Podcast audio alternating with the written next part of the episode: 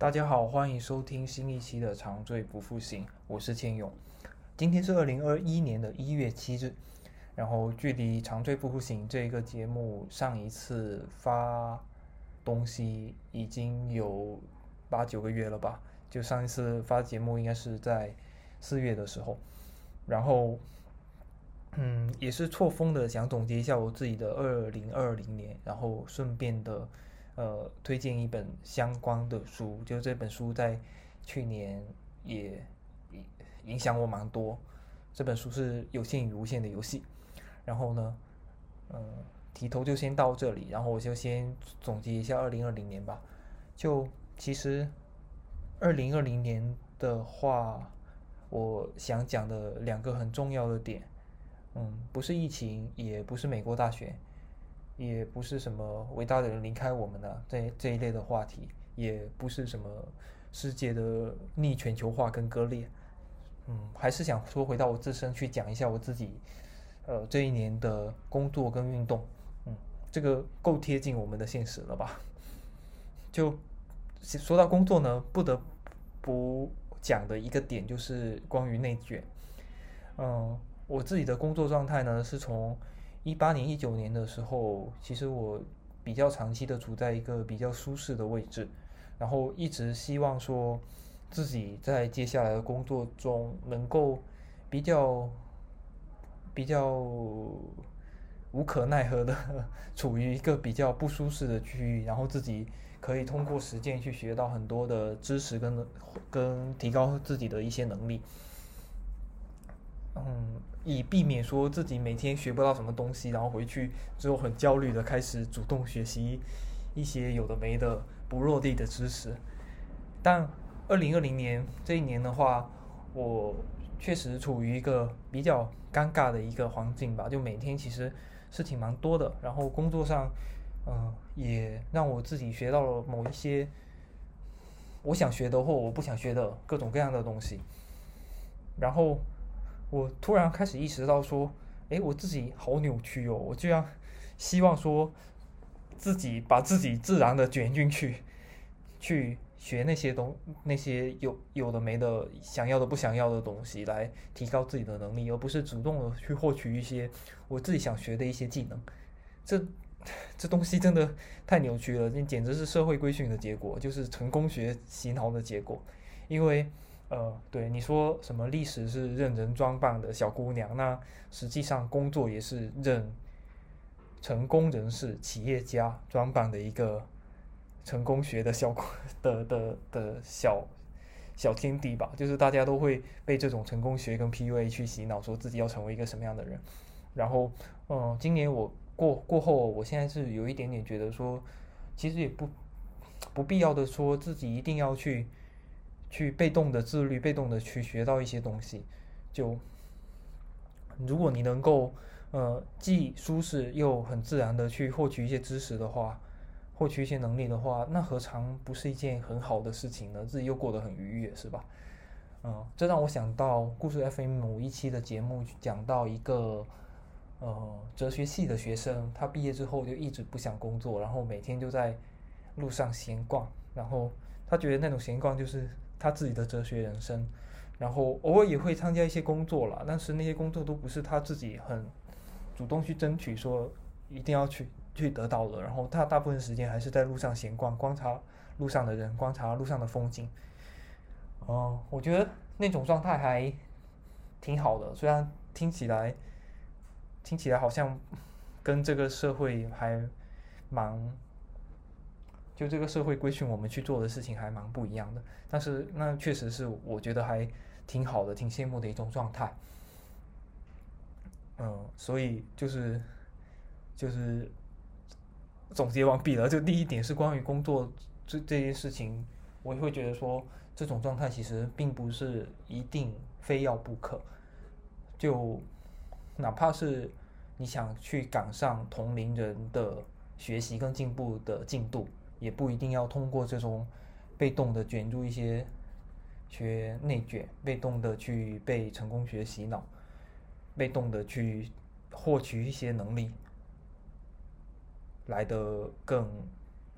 就就这个这个这些被动的事情，其实不一定是好的。就我对我自己之前的那种想法是有一点点祛魅了，嗯。然后第二个呢是关于运动这个事情吧，嗯，其实从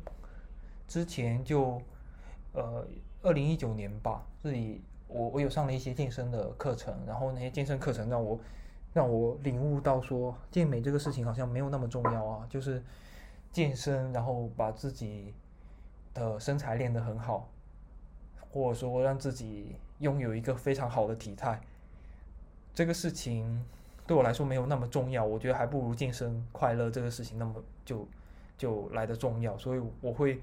有意识的去屏蔽健身教练的一些关于说健美的一些想法，然后想说自己在这整个健身的过程中去感知自己的发力，去感知呃，比方说在跑步的时候去感知到风跟感感知到自己的呼吸跟外面的风景，这个事情可能来的更重要一些，呃。然后，就这好像还蛮自甘堕落的。然后那个时间段，我一直是处于一种说，我一周最多只能健身两次。然后我如果不想健身，我就不会去。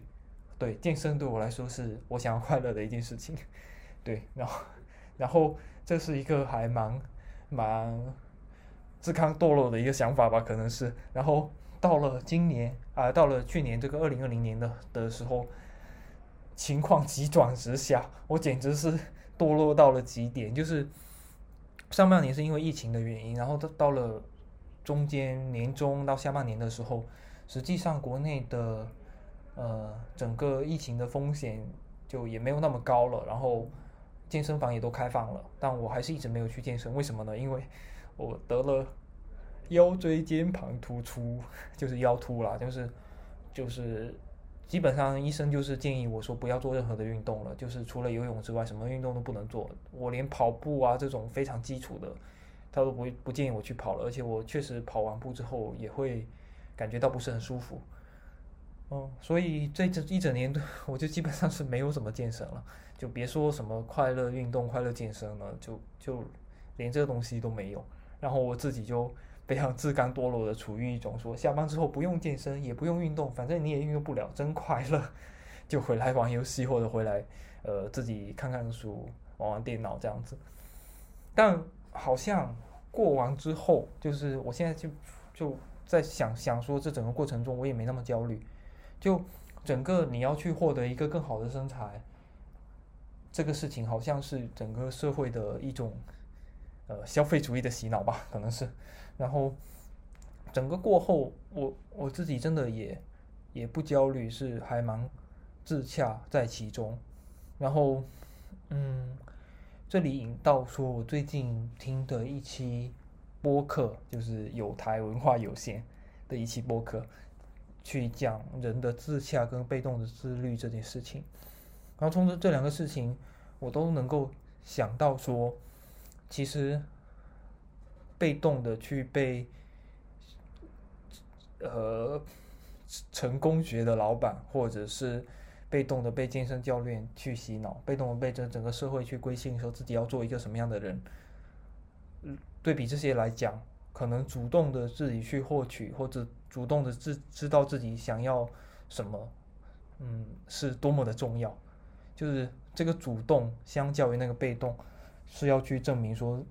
嗯，每个人。自己还是有自己的主观能动性的，我知道自己想要什么，或什么东西对我来说很重要，对，是这么一个过程吧。然后，呃，由此我想引到说，我为什么会通过对这些事情的祛魅而去想到说自己的主观能动性这一点吧。嗯，就是，嗯，今年过年的时候，我跟两个朋友聊天的时候，有聊到。关于人生的高光时刻，就是因为我们聊到了那个十三幺里面，许知远去访谈那个五条人的时候，啊，不是，不不不不，应该是那个张鸿飞，就是就是什么乐队我做东的时候去访谈到一些乐队关于人生的高光时刻的时候，我们去讲了一下我们人生的高光时时刻，然后我突然想到一个点，就是。高中就高二的时候，的一个时刻，让我觉得说应该是我整个人生，呃，至今为止很重要的一个高光时刻。就是那个学期，我我现在先讲一下那一段故事吧。就是，就是我高中读的算是当地蛮不错的一座一座学校，然后，呃，那个学校里就是汇汇集了我老乡的好多的精英，然后，然后我整个班里的，我在整个宿舍是算是中下游吧，就是大家的成绩都比较好。然后进到那个宿舍之后的话，发现大家都学习都好努力哦，就好认真哦。就每天晚上，呃，我们大概十点下夜休之后，他们就会努力的一直在学习，一直在开夜车，然后，然后希望说自己的学习成绩能够更好。那我在宿舍里本来就是学习偏差，然后我又不是那种很努力的人，我又是那种靠着自己一点小聪明，然后想说我不用太努力，然后就每天到了十一点左右，我基本上就是熄灯睡觉。然后其他人，呃，都还在学习，所以宿舍里的人就基基本上就直言不讳说我这个人没有理想，然后他们也会，也会就蛮看不起我的。基本上每一次说到学习、说到成绩，他们都不屑跟我有什么聊聊天。然后那一个学期的期中考，我还有一段蛮励志的时光，是觉得说，嗯，希望说比较融入，希望说比较。能够学习比较好一点，所以我就有在努力的学习，有在有在暗中就上课稍微努力一点，作业稍微努力一点写吧。然后那个期中考试是考了我整个高中时光最好的一次，就是考到班里第十名。然后然后就突然一下子昂首挺胸，说就整个宿舍的人都变得比较看得起我了。那那我想说的高光时刻，并不是说我在那一次成绩考得很好，而是说，在那过后，呃的一次考试，就月考吧，好像是，对，就是有一次午休的时候，我们刚考完试，然后下午还有一场考试，然后那个午休的时候，宿舍的人突然看得起我，他们就会跟我对答案，你知道吗？就会跟我说，哎，那道题你选什么啊什么的。之前他们从来不介意我选什么，我基本帮他们排除错误答案那样子的，然后他们会。会来问我这个问题，说明就是他们觉得在学习这件事情上跟我有共同语言可以讲。但是那天我的感觉是，呃，其实暗中有一点开心啊，就被看得起。但是我也会觉得说，天呐，好无聊，哦，学习好的人好无聊，哦，中午不睡觉还在那里对答案，到底有什么好对的？到时候试卷发出来不就都知道了吗？而且又不是高考，这只是一次小考试而已，有什么重要的呢？对，那个那个对我来说也是一个很重要的祛魅过程，就是从那个时候开始，我基本上就对我来说蛮重要的成长，是我获得一种自洽，就是我学习好，或者说我学习变好，或者说我努力学习，并不是为了说获得他们的认可，获得其他人的肯定跟尊重，嗯，可能更多的是我就觉得说考好对我的未来可能好一点吧，考好可能我就以后。以后可能可以上好一点的学校吧，对，类似这样子的，所以他们的眼光对我来说并不是很重要。然后，然后我也很清楚的知道，说我只有考试考得好，我才能考上我比较想上的一些大学，我比较想学的一些专业。然后在那之后，我就大概会知道说什么东西是我自己觉得比较重要的，这个事情更。更重于说整个社会让我去选择什么，就是选择自己想选择的东西比稳定更重要。对我来讲是这样子的，所以整个选择跟知道自己想要什么，获取足够多的情报去支撑自己的选择，这个事情远比在某一件事情上做的非常卓越，对我而言更加重要。嗯，然后，嗯。这个故事的引申完毕了，就完毕的之后，我就想说一下，就还是回到我的二零二零年吧。二零二零年我其实大的成绩没多少，但做了还还做了蛮多事情的。就是我自己关注了一些，比方说关于辩论、关于摄影、关于新闻、关于编剧、关于围棋，就是好多奇奇怪怪的东西。然后那东西我都有多多少少的涉略，多多少少的学习，就是跟我的工作完全无关，跟我之后想做的事情可能也一点关系都没有。那我只是觉得他们好玩而已，然后我就就是想想了解一下那些东西，所以我就去自己的就去接触了。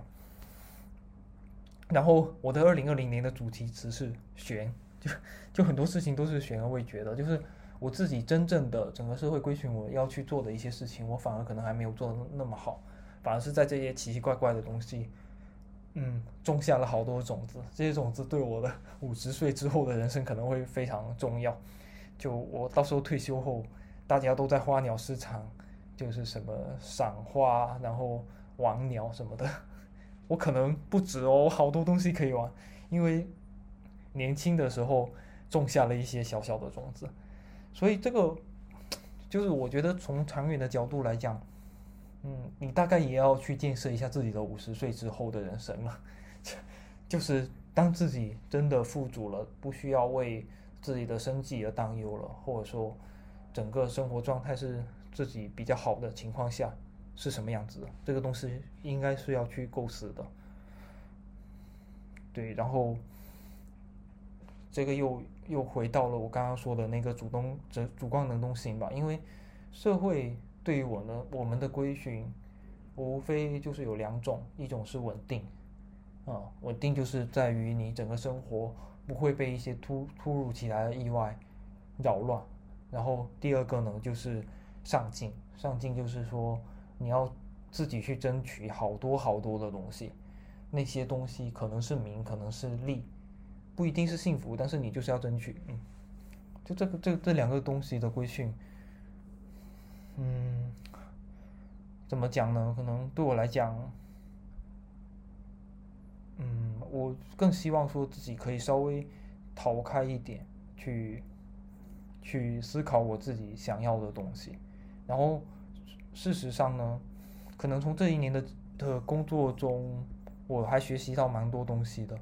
就是比方说，呃，比方说我学习到说。很多事情就是就在职场上嘛，尤其在职场上，基本所有的事情都需要前因后果，然后去定义精确的定义这个事情当前的状态，然后有的问题是什么，然后这些问题的有什么的样的解决方案，或者说哪怕哪怕临时搁置，那么搁置的那一些争议是什么，后面会怎么样的得到解决，这些事情都被需要被精确的定义。定义到，但是呢，事实上就是有很多事情跟很多状态跟很多的问题，就是处于一种悬而未决的状态。然后职场上对于我们的教训是，我们去定义清楚，但很多事情，尤其是跟我们人生相关的事情，就非常多，真的是悬而未决的。因为你，呃，像我现在这个状态，我才和活了二十二十多年，我还期望说活到六七十岁呢，那那么多年的时间。我慢慢去定义不好吗？为什么现在就需要全部定义完呢？对吧？所以把很多事情留于一种悬而未决的状态，对我来说并不是一件不好的事情。嗯，对。然后由而就是就是就是从这个自洽、跟不焦虑、跟知道自己想要的是什么。然后允许一些事情处于一种悬而未决的状态，等待未来的自己去解决，或者说去思考这个事情，就让我呃引申到我今年读的，就二零二零年读的，让我觉得最有收获的一本书是《有限与无限的游戏》。然后我现在先讲它的几点特征吧，然后再把主题引回到我刚刚说的这一点，就。就是《有限与无限的游戏》这本书呢，它介绍了两种类型的游戏，一种是有限游戏，一种是无限游戏。它最主要的区别是，有限游戏它是与以取胜为目标的，就是获得胜利，获得就在这个游戏中成功为目标的。但无限游戏不一样，无限游戏是它是以阻止这个游戏结束为目标的，他希望玩的是一个无限的游戏，所以。哦，临时的取胜或者临时的获得一点点小荣耀，对他来讲没有那么重要。他就是要让这个游戏一直持续下去。最广的来讲呢，就是可能是一些永恒的荣耀，对无限游戏者是无限游戏的玩家来说是非常重要的，或者说是一些无限的事业。就比方说，你现在做了一个科科研的成果，它或许或许不是跟随 battle 的结果，但是你的这个科研的结果可能可能就流芳千世了，大家以后都会受你这个东西的影响。嗯，这个是大的层面了。然后，呃，在在这两个游戏的定义上面，就我我主要想说的是它两个我觉得最有意思的定义。一个是关于传奇性的，就有限游戏呢，它是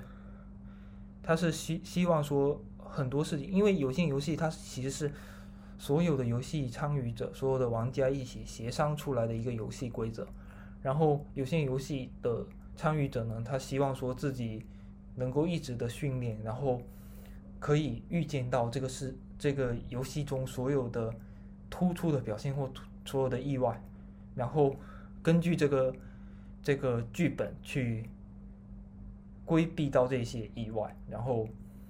使自己能够在其中获胜。那无限的游戏的玩玩家的话，他其实并不是这样子的，他就是他真的就是玩游戏，他也没有很很游戏很严肃的去对待这些意外，而且而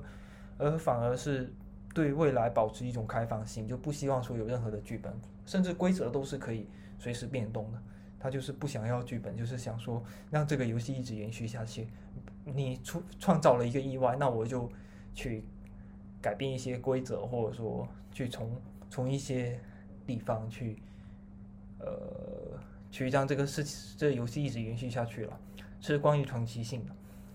嗯，再有一个。蛮类似的是关于惊奇这个事情的。有限游戏的玩家他会比较害怕惊奇这个事情的的发生，因为一旦惊奇，就一旦有一个人有一些非常突出的、非常意外的表现的话，他可很可能会获胜。所以，所以有限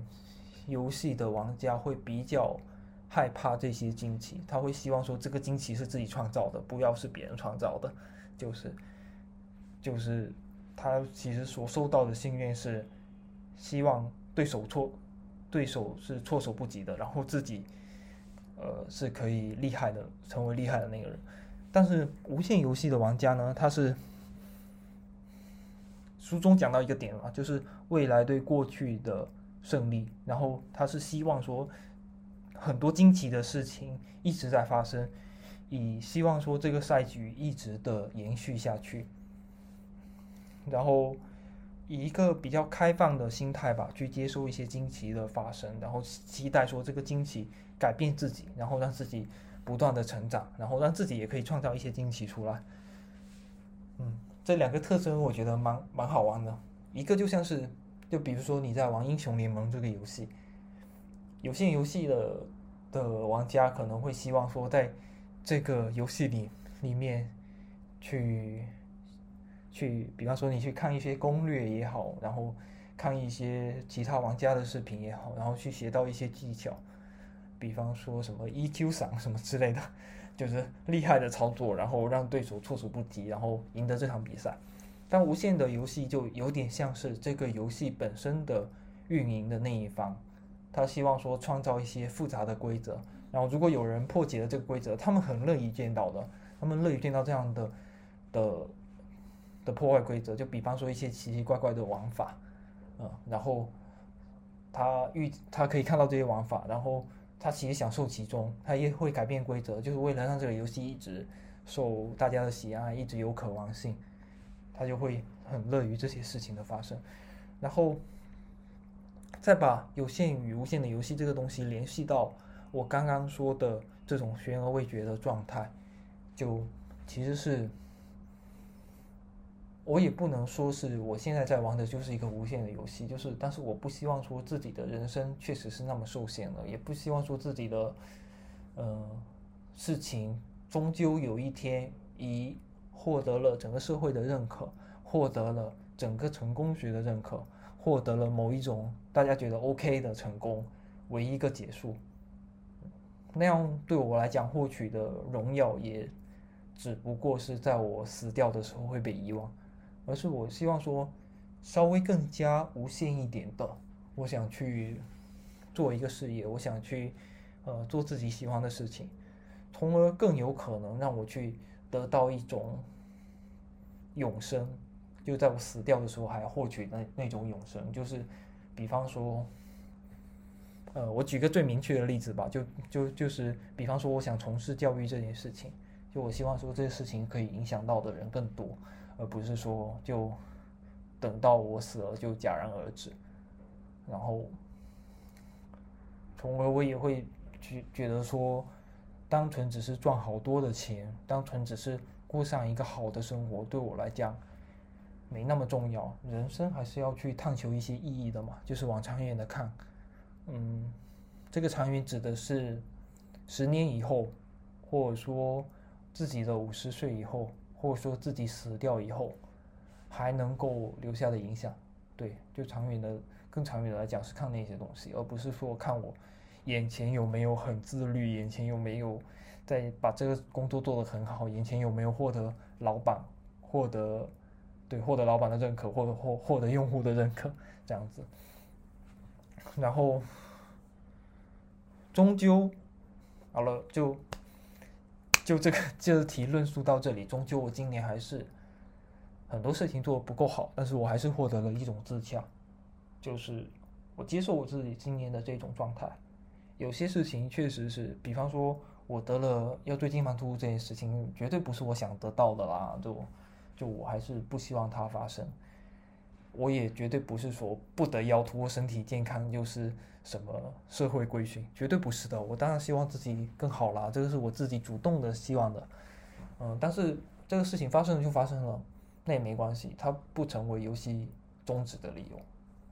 对我还是可以玩着这个无限的游戏一直玩下去。那么对我来讲，身体健康真的是最重要的嘛？哎，好像是，就身体健康还蛮重要的，但是。它终究不是最最重要的那件事情，因为长命百岁，终究也只是一种有限的胜利。就希望说大家在自己的日常生活中更加自洽一点，不要那么焦虑，